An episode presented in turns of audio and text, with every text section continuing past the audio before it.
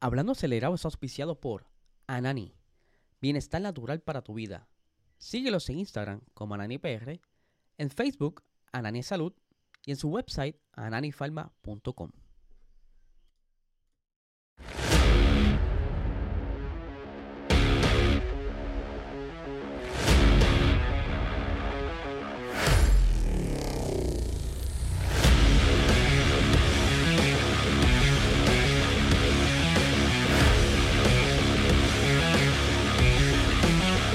Saludos amigos Fiebre, bienvenidos a todos a otra edición más de Hablando Acelerable. Habla Eliezer, espero que se encuentren bien. Ya hoy es viernes y estamos aquí ready para traerles la información súper interesante dentro del motorsports. Por supuesto, contamos con el mejor eh, cannabis medicinal de Puerto Rico, Anani.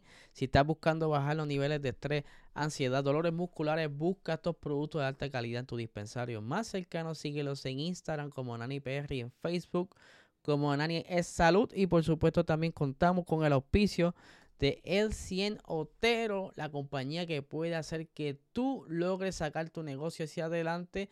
Puedes contactarlo a través de El 100 Otero en su cuenta de Instagram y en su website el100utero.com para que así puedas entonces aprovechar todo lo que pueda hacer tu negocio.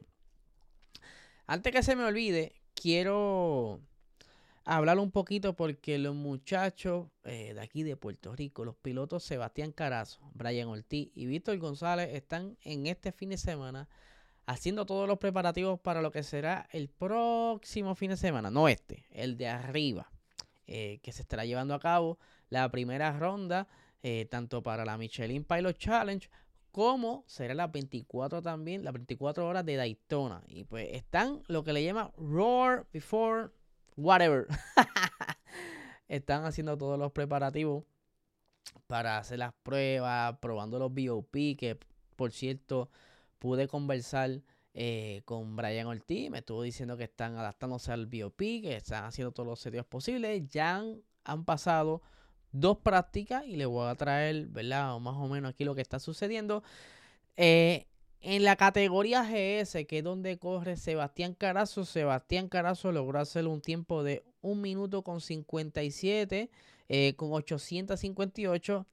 Mientras que en la categoría de TCR, en el Michelin Pilot Challenge, saluditos por ahí a Adriel Sánchez, como siempre, fiel. Eh, en la TCR, como les iba diciendo, el equipo de Víctor González con el piloto Julián eh, Santero logró llevarse el mejor tiempo en la última sesión de práctica del día de hoy, eh, con un minuto 57 con 943. Y eh, Brian Ortiz, que está corriendo para el equipo Montreal Motorsports, se llevó el segundo mejor tiempo en la categoría de TCR con un minuto 58 con 101. Volvemos, estos son prácticas para todo lo que necesitan hacer settings para la próxima, eh, próximo evento que es la primera ronda del Michelin Pilot Challenge el próximo fin de semana, el último fin de semana de enero, como es de costumbre, donde se ve las 24 horas de Daytona y esta ronda bien chévere que al momento que estamos hablando se está llevando a cabo la práctica de lo que serán los carros que estarán corriendo en las 24 horas de Daytona, mejor conocido como el WeatherTech Championship, quien al momento restan 56 eh, minutos y el equipo de Acura eh, está el piloto, el piloto Philip con el carro número 10 de Acura está haciendo el mejor tiempo, 1 minuto 38. En segundo lugar está Alex Palou con el Cadillac, eh, con el número 1, o sea, el número de su carro, el número 1, con un tiempo de 1.36 con 1.60 eh, eh, en la tercera al momento. Eh, sería entonces de igual manera, ah, perdón, del equipo Porsche de los 963, los Hypercar bien chulitos. Está Lawrence Van Thor con un, 1 minuto 36 con 355. Todavía están corriendo. Así que pendientes a nuestras redes sociales. Saludito por allá. Stop and Go Sports PR. Saludo. Eh, tienen que estar pendientes a nuestro website hablandoacelerado.com que venimos con un nuevo domain para hacerlo más profesional, más corto y más fácil para ustedes. que ahí estamos subiendo todas las novedades eh, respecto a lo que está sucediendo en Daytona. De la misma manera que estuvimos agresivos cubriendo el Dakar, que para eso vamos a hablar ya mimito. Están ahí todos los escritos, entre otros artículos recientes eh, que tienen que ver con el motorsports, hablando acelerado.com. Vamos a entrar de lleno porque la gente lo está esperando, quiere saber. Sí, señor.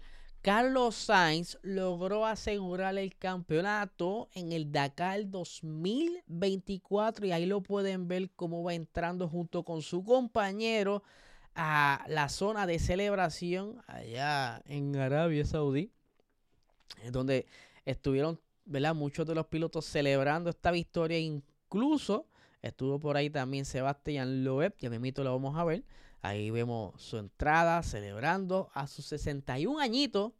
61 años tiene el señor Carlos Sainz, conocido como el Matador, eh, y que este es su cuarto Dakar que gana y con su cuarta marca. O sea, cada Dakar lo ha ganado con una marca distinta y eso lo hace como que especial. Y yo diría que ahora, si es que lo filma Ford o lo filma Toyota, pues pudiera ser que el quinto sea con una marca distinta también. Todo depende de cómo él continúe de ánimo. Pero fue un Dakar bastante interesante para el piloto porque fueron bien mínimos los errores, pero fueron tonterías. Más bien fueron eh, situaciones del trazado, ya sea pinchazo, porque ni siquiera vimos fallas mecánicas mayores, todo era por algún tipo de golpe en el camino.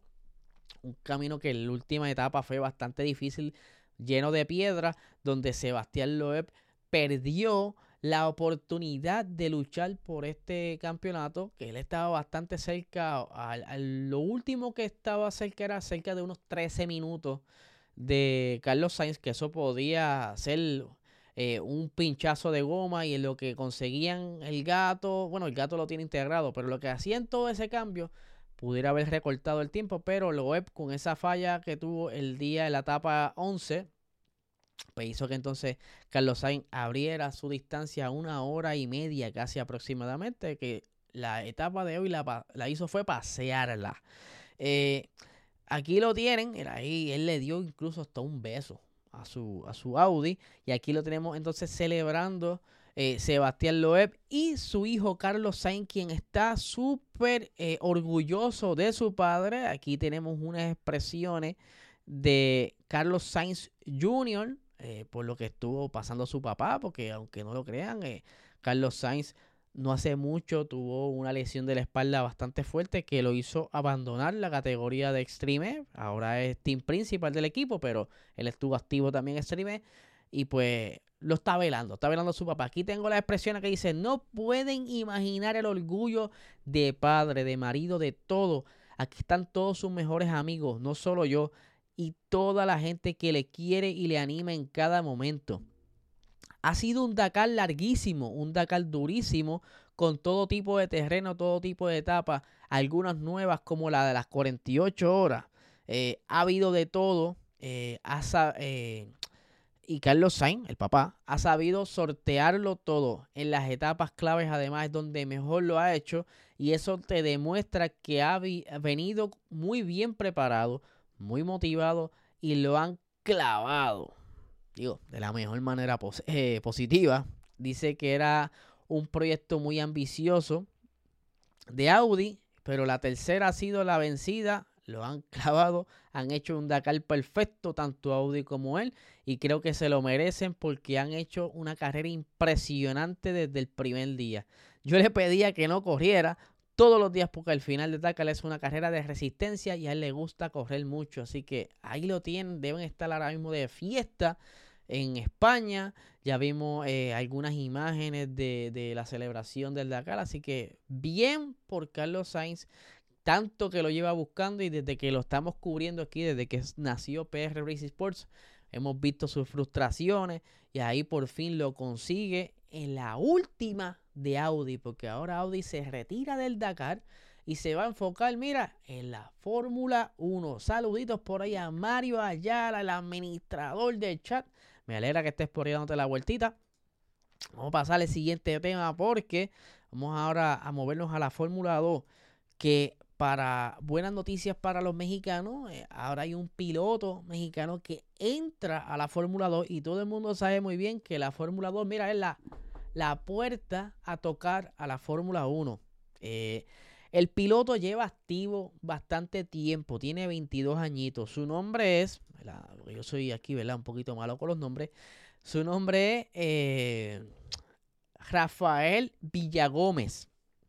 Ha estado compitiendo tanto en la Fórmula 4 eh, británica, en la francesa, estuvo en la Fórmula 3, en la Fórmula Europea Open, eh, en, el, en, el, campeonato de Fórmula 3 en Asia, y es por eso que el, mantenerse activo en tanta, aunque no hay que decirlo, no es que es un pilotazo, digo, esto es en base a los resultados por cada campeonato. Obviamente que ver más a fondo. No es un piloto que hoy he estado siguiendo, pero me llama la atención que eh, hacía tiempo, digo, no sé cuánto, podemos sacar cálculos en otro episodio, pero que llegue otro piloto a la Fórmula 2 es una emoción para eh, los muchachos mexicanos eh, que ya tienen a Checo Pérez en la Fórmula 1. Pero él va a estar corriendo con el equipo Van Amsford Racing, el equipo alemán y que ahora entra esta temporada ahí bien chévere. Vamos a ver cómo le va en la Fórmula 2, ya que en la Fórmula 2 hay muchos cambios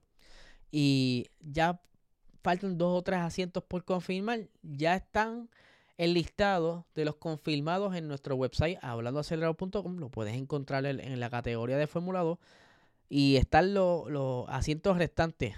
Por supuesto, tienen que sacar eh, el de el señor Rafael Así que vamos a ver qué tal le va el muchachito. Ojalá y la pase bien.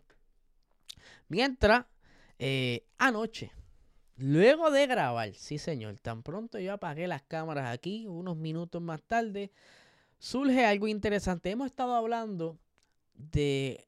Sabemos ya que, el equipo Alfa Tauri va a cambiar de nombre. Ya eso es un secreto a voces. De que se ha sospechado que va a ser Racing Bulls, eh, lo, lo, lo inspectores del Internet han hecho la asignación y lo hemos visto que ya hay este, algunos logos registrados bajo Racing Bulls. Hemos visto muchas cosas, pero ayer eh, los inspectores del Internet descubrieron que la cuenta de Alpha Tauri en el logo dice algo, en el nombre dice algo, pero en el handle de la cuenta decía Visa Cash App RB, que ya habíamos hablado un poquito sobre esto, que, eso era algo que se había filtrado, que el domain está bajo la compañía de Red Bull, pero les digo que decía Visa Cash App RB porque si buscas ahora mismo, la cuenta no aparece, la han desactivado al parecer.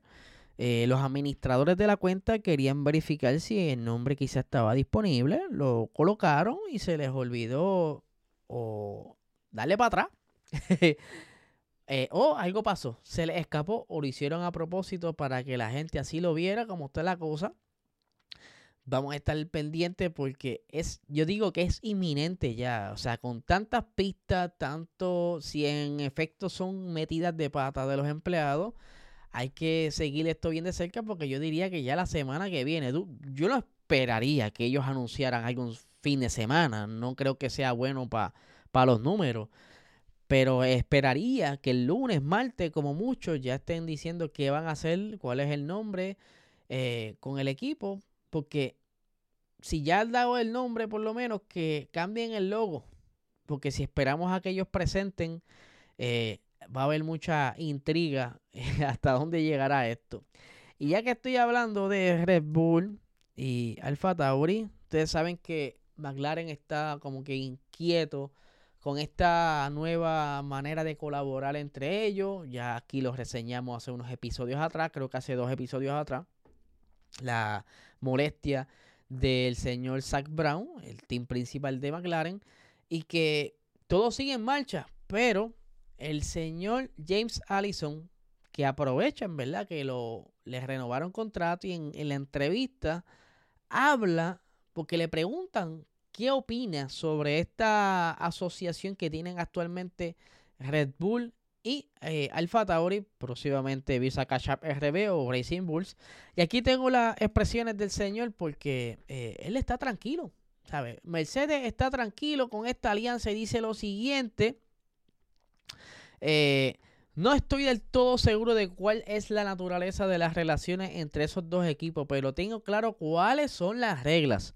Y es que aparte de la parte eh, muy limitada del monoplaza en la que se te permite suministrar piezas y por lo tanto una cierta cantidad de datos técnicos junto con esas piezas en todos los demás aspectos, las normas son muy estrictas en cuanto a no pasar nada que pueda considerarse propiedad intelectual de un equipo a otro. El reglamento es muy amplio y contundente, prácticamente prohíbe eh, cualquier tipo de comunicación ellos se acuerdan muy bien de esto. ¿Recuerdan el Mercedes Rosita? Cuando antes de ser Aston Martin, que era Racing Point. Ustedes van, por ahí. Ellos están bien informados. aquí quiero finalizar rápido. Si dos equipos tienen una fuerte relación entre sí, solo puede ser una fuerte relación comercial. No puede ser una relación técnica o deportiva fuerte porque el reglamento lo prohíbe.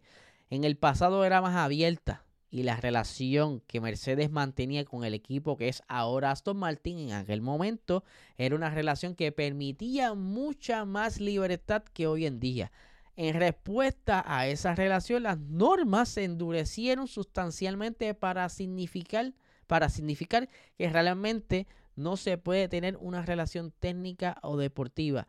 Si resulta que la hay, es algo que causaría infidelidad, no, perdón, felicidad Así que no hay mucho recorrido por buscarle en la relación estrecha con el equipo desde el punto de vista técnico que no esté permitido. Ellos mismos hablan de su experiencia, por ellos fue que cambiaron esto, así que eh, ellos están tranquilos. Vamos a ver qué tal les va a los muchachos de Red Bull, Racing Bulls, como se quieran llamar esta temporada. Así que pendientes a hablandoacelerado.com, a nuestras redes sociales Puerto Rico Racing Sports en Instagram por todas las novedades que pudieran estar ocurriendo este fin, de, eh, este fin de semana. Así que Corillo, no le quite más tiempo, que tengan excelente fin de semana.